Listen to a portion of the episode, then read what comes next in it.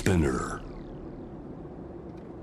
J-WAVE ANA ワールドエアカレント今回は2021年7月3日放送。ゲストは俳優の勝村政信さん。ある小説を読んで旅に出たというルーマニアのお話。さらに海外で体験した舞台のお話や島旅の思い出などお楽しみください。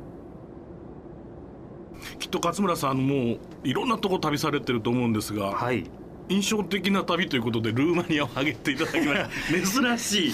そうですよね。はい。僕もたまたまあのブラム・ストーカーの「ドラキュラ」を読んでたんですけどほその時にあの制作会社からお話をいただいて、え外国まだバブリーな感じだったんでういつ頃の話？多分もう20年近なるほどなるほどなるほど。い前だと思うんですけどなるほど、でどこか外国好きなところ行きませんかって言われてえもうちょうどまあドラキュラを読んでたんでえはい。じゃあルーマニアに連れてってもらえませんかっていう話からじゃあ行ってみましょうかって。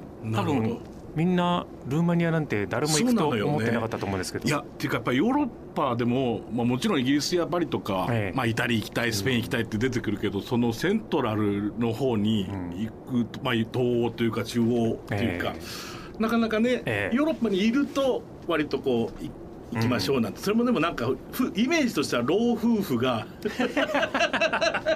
ちょっと散歩に行きませんかみたいな感じだもんね。若者はあまり目指さないじゃないですか。そうですね。うん、まさしくじゃあそのドラキュラがうん。何かこうきっかけというか、そうですね。だからまあたまたまね全部はい。てたまたまなんでえ大体なんか年取ってくるとはい。たまたまがいい感じに転がっていくじゃないですか。確かにそうですね、ええ。年を重ねれば重ねるほどね、ええ。何か思いがけないきっかけみたいなものがないとん。次につながらないってありますよね。そうですね。えでまあルーマニアに行くことになりまして。えそのドラキュラただ読まれてただけなんですか？その演じることがあったとかそういうことですか？演じるっていうかまあ作品に関わりそうな感じはあったんですけどはい。まあ舞台だったんですけど。えでもそれとはまあ全然別にえうんあのコッポラの「ドラキュラ」を見て、え原作に忠実だって、まあ、歌いだったんでえうん。いつか読んでみたいなとは思ってたんですよ。でその本が見つからなかったんでなかなか手に入れることができなくてなるそれが古本屋にフラッと入ったらポーンと「熱いドラキュラ」って書いてあったの。あって。で買って読んでる時にやっぱそういう話が来たんでなるほど。あこれはかお導きだと、え。原作っていうのはあれはなんていう人が書いてるんですブラム・ストーカーですね。ブラムストーカー、えアイリッシュの人かな？確か。えそうですかね。まあ、何しろ実在の人なんですよね？そのドラキュラ伯爵というか。えこれは どどういう人だったんですか？僕は詳しくは知らないんですけえ基本的にあのツェペシっていうどはい、人なんですけど、うん、ツェペシっていうのが串刺しっていう意味らしいんですよ。ああなるほど。でそのツェペシのお父さんがええ。あのドラクルっていう呼ばれてた名前がほでドラクルはあの竜の子竜の竜のまあ、お父さんの子供だから、うん。ドラキュラっていうふうに言われてるのが、まあ、串刺しっていう恐怖とともにうん。ブラムストーカーがまあいろいろ重ねてあの、うん。血を吸ってっていうようなはい。イメージの本に作り上げたみたいですね。なるほど、うん。でも実際そのツェペシーさんっていうのは怖かったんですかね？怖かったみたいです。なるほど、あのだからオスマンかなオスマン帝国当時揉めてて、うんでオスマン軍が攻めてきた時に、うん。その最前線で戦って、はい、相手を串刺しにしてそのまま山にこう掲げたっていう。それを相手をだから怖がらせるために自分の力を見せつけるためにっていう。それも含めてドラキュラになってったみたいで。イメージが全部できてでもそれを一つの、まあ、作品として残したわけでえでそれが今となればだって映画だけで何本作られてるでしょうね。えもうかなりですよね。でしょうね、ええ。名作もたくさんあるでしょうけれど、まあ、ドラキュラ俳優とかもいましたもんね。いましたね、ええ。なんかもうそれをやる人いますよね、えなんかそういうイメージっていうのはもうなそのもう原作の中に描かれてるのかしらそのあのマントだとかこういうのっていうのは。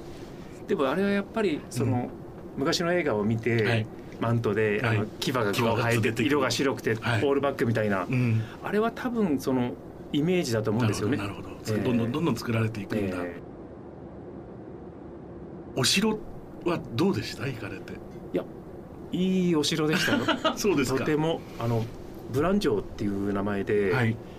でまあ本当に周りがあ見渡せて。えこじんまりとしたえうん。とってもなんかいい感じのお城でしたね。えー。あのなんかのねニュースで見たんだけど、えブラン城であのコロナのワクチン打つキャンペーンやってるんだって。で牙じゃなくて注射針になってるって話で、打った人は、えー、と城内をお城の中を無料で見学できてあと100年間のパスがもらえるんだって。観光のキャンペーンとそれねすごいことを考えるなと思っうんたんだけど、そのお城だよね要するにね。ブラン城っていうんだ、あそう。えそのドラキュラさんつまりゼペシさんっていうのは地元ではどどどんな感じなんですか？もうあのヒーローでしたね今今となっては。シギショアラっていうはい。中世の町がそのまま残ってて、はい。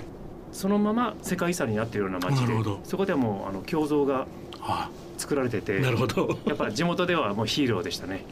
でまあまだ成果もええ。残っててお家が。そこがレストランになってるんですよ。なるほどね。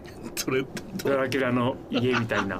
それはちょっと怖いことになってるわけ？そういうこと全然。驚あそんなことない。普通のレスストランなんだ。なるほど。であのメニューにうん。ドラキュラ定食みたいなのがあって、ドラキュラセット？全部赤いの。あいいね。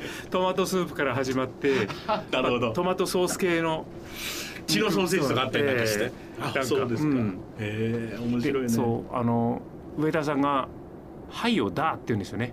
だ。だ。だ。だから元気に「だ」なんかあると「だ」「だ」って言ってだ。なんか盛り上げてくれて。あの辺りそうだ。ポーランドもタクとかね、あのうん。ダータクの系統多いもんね。イエスの代わりがね。ドイツも「や」ですから。いやーですよね、ええ。まあその辺からだんだんだんだんラテン色が出てきてうん。イエスになって CC になるもんね。ダええ。ダーですか最初それが「だ」がなんでこの人は「だ」だ言ってるのか分からなくてうん後から聞いたら「はい」はい。ちゃんと言ってるっていう。なるほど。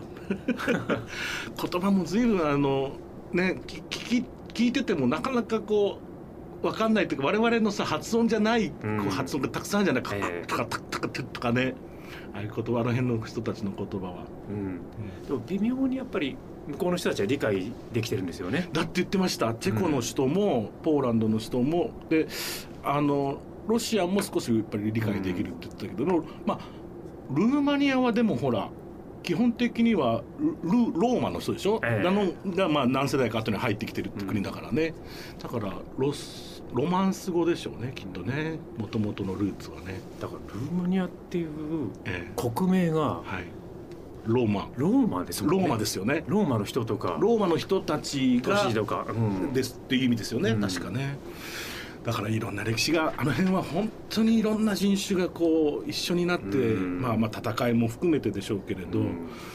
まあ地図見たらわかるよね。そういうことになるものね。本当にあの民族っうん。ていうのが確立されてるじゃないですか。ねここは自分たちの都市町でみたいな。そうなんですうよね。ん。で色濃くそれぞれ残ってるし。そうですねブカレストってのはどうでした？その街として。もちろんその中世の街並みなんか楽しめるんでしょうけれど、うん。まずやっぱりあの国民の館っていううん。チャウシェスクが作った。なるほど。でその時聞いたんですけどペンタゴンに次ぐ大きさだっていうだから世界で2番目の大きい建物でって。で見たら本当にすごくてでも閑散としてて。でコーディネーターの方が言ってたんですけどえ素晴らしい中世の街があったのにそれ全て壊してでこれを建てた。だからルーマニアの人たちはあまり好意的に受け取ってはいないんですよね。えなるほどね。あとはあのソ連に占領されたりとかいろいろ歴史があったじゃないですか、それでなんかソ連からこうもらったとかっていう塔みたいなでかいビルがあったんですけどうん。あれを見てくださいってここら辺に一番高いビルですってうん言ってでもこのルーマニアの人たちはうん。あの上からうん。見る景色が一番好きなんですって「いやそうなんですか」なんでかっていうとこのビルが見えないからです。そんなこと考えたことないじゃないですか。そうですね。本当ですね。やっぱこう痛みみんな普通に見てるけど、うん。やっぱ痛みを伴った建物じゃないですか。全てあそこら辺。そうですね、え本当ですよね、えまあでもいうまいこと言うっていうのは失礼ですけど、はい、なんか表現が豊かですもんね。そうだね、うん。いやーこれはマラムレシュというこれはちょっと地方にあるんですか？少し。そうですね。これ多分東の方だと思うんですけどなるほど。あのウクライナからの山風が入ってきてやっぱりマイナス40度ぐらいになるっていう。まあ寒かったですね。いやでも基本的に基本的にやっぱりヨーロッパ全体に言えることですけど冬行っちゃいけないよね。そうですよね。旅としてはね。本当に寒くて。真っ白でそこでまあ可愛らしいあところに泊まってたんですけどえで牧場小さな牧場みたいなところで、はい。まあちょっとお世話になっててえでそこでまあ羊とか飼ってうて、ん。もうなんだろう飼ってるっつってもあの本当に多くなくてあみんな本当にお金がなくてーうん。で食べ物もパンにあの動物の皮についた油をうん。そのまま塗ってるんですねあ塩漬けになったやつ？バターがないみたいな、サーロって言うんだよね。美味しいでしょでも。でもね臭いね。うん、ちょっとね。あのソフィストケートされてそうないですね。いや僕はあの黒黒パンのの割と好きだったんですよね、うん。割とあのチェコでもあるいはポーランドとかでも食べるやつね、こうウクライナでねもともとはね多分ねサーロね。だからね臭いよね、あれね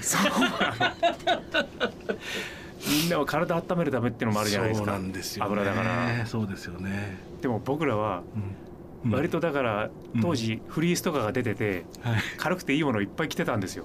でも彼らはよくてあの羊羊毛で編んだ自分たちで作った、あの前を止められないようなはい。ボタンもついてないんで。うん。あとはあの膝から下をこうなんか温めるようなうんそれを羊毛で巻くだけで靴底は革だったんだけど、ん。今はもっと軽くていいのがあるっつってうん。あのハイタイヤ。タイヤを古いタイヤを、え古いタイヤってねそうなんですよえね。それをこう靴の裏にして巻いてるみたいな。なるほど。そんな感じでしたね。よく我慢できんなと思ってまあ当時本当そうでしょうね、うん。今は随分改善されてるはずですけれどもねそういうこと、うんまあ逆に言うとどんどんどんどんいろんなものが世界中に行き渡ってはいると思うけれど、うん。ただなんかそういうもちろん貧しくて大変なこともあるだろうけれどなんかたまにねなんかやっぱりこうそういうヨーロッパの外れの小さな町とか行くと、あ特にこう日本日本でももちろん田舎行けばなんかまだまだ感じられるだろうけど東京のど真ん中にいるとさその分いろいろ得たものはたくさんあるけどなんか失ったものもおっしゃる通りですよ。だよねなんかさ、いやこれは、うん、しょうがないけどっていう、なんかねあのうん、海外じゃないんだけど僕大島行ってて、え伊豆の？うん、伊豆の。であ高校の時の同級生のあの親戚が大島であの藍染めをやってる方がいあて昔から聞いてたからちょっと遊び行ったんですよそしたら山の中で500坪ぐらいの家であのいくつも建物があって今は陶芸もしてるっていう。で奥さんと2人で住んでてで今金魚もらってこれを今育ててるんだっつって。大島ならいっぱい魚いるだろうにね、なんかうん、ご夫婦で暮らしてるんだけどこんな幸せなご夫婦いるんだなっていう。いいとこだもんねあそこも、泣きそうになりましたよいやだからね本当こう今こうやってさ 東京タワー見ながらこのこれ豊かなね。このねこれももちろんいいんですけど。素晴らしいと思うけれども、いやでも、うん、なんか心が豊かな感じがしましたね。一番最初にロンドンに行ったのは、はい。あの僕第三部隊っていう劇団だったんですけど、あの1991年にあのジャパニーズフェスティバルっていうのが開催されててあの歌舞伎とか伝統芸能とかはい。いろいろあっもうよくてやりますねで一番最後に僕らあの参加させていただいてその時にロンドンに行って、うん。まあ、やっぱり日本にないものがこんなになんかセンスのいい、なんかなんだろう全て欲しいみたいな。ロンドンってめちゃくちゃかっこいいと思って。あのおじさんかっこいいですよねイうん。ギリスってねみんなね。なんかロックとかパンクとか影響を僕ら受けたじゃないですか、はい。年齢的に。はいだからなんだろうそういうなんか匂いがまだ残ってて、ね。革ジャンが普通にそうですね。安く売ってたりとか。はい。モッズな感じで かっこいいですよね。これは他にもあ蜷川さんのやつも。そう。これはその後ですか？そうですね。コリオレーナスはあの唐沢君あ唐沢と一年が一緒なんで、はい。で一緒になんか蜷川さんがやろうってことになってなるほど。でこれは海外コミックからって、まあ、蜷川さんこの前からうん。僕もともと蜷川さんのところ出身なんで、でも蜷川さんと海外に今まで行ったことがなくて、うん。早めに辞めちゃったんでうん。蜷川さんずーっとやってましたからね。そうですね。ええ。でまあシェイクスピアで海外もやるから一緒にちょっとやろうってことになってうん。これはロンドンのあのバービーガンシアターでやってきました、どうですか？その舞台やられててこうオーディエンスのこう違いみたいなものを感じる時あります？基本的にまるで違いますね。まるで違う。やっぱり。うん。日本人はまあ皆さんよく言いますけどおとなしく見るじゃないですか、そうですね、あの非参加型みたいな、うん、鑑賞する、ええ。でも海外の人たちはやっぱ参加してきますからね。なるほど。それは音楽でもそうですよね、ええ。だからなんかガッてなった時にはうわって盛り上げてくれる感じがうんうん。伝わってくるんで、うん。こっちもやりやすいっていうかあ。乗らせてもらえるっていう、うんそういうのってやっぱりこうその後の演じる時の気持ちとかなんか姿勢みたいなのにこう変わってくるものってあるんですか？やっぱりそういう経験っていうのは。ありますねやっぱり、やっぱ経験したものって何かしらの筋肉になってるじゃないですか。なるほど。その通りですね。どこだかわからないけど何かの時にこう開ける鍵を持ったみたいな。うん。いろんな扉があって大きさも鍵穴もわからないけどうん。あの時持ってた鍵がここで開くんだとかっていう経験になっていく。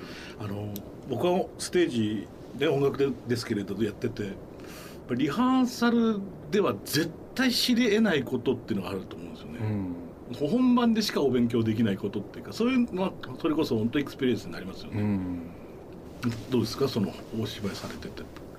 やっぱりあの目の力とか気みたいなものってすごい強いじゃないですか。で板の上立つと分かるんだけどあの100人いて95人ぐらいがいい気を出してくれてても5人のマイナスの気があるとそっち引っ張られるんですよね。す。すごい気になって。すごい話だな。あれ不思議ですよね。わかりますね、テンションの低い方に引っ張られるっていうこんだけこう乗ってんのになんかこうん。う後ろあ後ろになんか重いなっていう。でも観客もそうですけど僕この春に生まれて初めてステージの上に50人いるオーケストラのツアーやったんですね、ええ。僕の後ろにだから僕はソロなんですけれど後ろバックが50人のオーケストラっていうのを初めてツアーやったんですよ。疲れた。本当に。なんかその なんて言うんだろう。目の客席に人がいっぱいいるのは慣れてるんですけど、うん後ろから覆いかぶされるようなそれこそ勝間さんおっしゃったと人の気みたいなものってあの劇場ってもうそれの塊じゃないですか、うん。でそれが行ったり来たりっていう話でしょそれの数が全部なんか糸みたいにこうつながっえてるじゃないですか、それがこう後ろも前も両方にあって戸惑いましたねすごく、まあ、ちょっとは違うんでしょうけど蜷川さんってものすごくあの人数出しているんですよ。100人とか出すげもう同じだよね。お客さんより上多いじゃないかみたいな。だから演者うもん。同じテンションじゃないじゃないですか、そうなんねみんながね。そうなんですよ、うん、一つになれば逆になんかそういうのってこうかき消されるのかもしれないけどね。ね同じパワーになってね。でも多分ルみたいな。それがいいんだと思うんですよね。全部が同じ方向向くと面白くないし、そうだね。うん、島の旅っていうのはどういう旅をされるんですか？島はうん。僕あの、まあ、旅の番組みたいなので離島担当みたいにさせていただいてて。離島担当せっかくどっか行くんだったら普段行けないようなところにしてくださいってお願いしてて、まあ、対馬とか種子島とか屋久島とかそういうあまり人の、まあ、人気はありますけど、はい。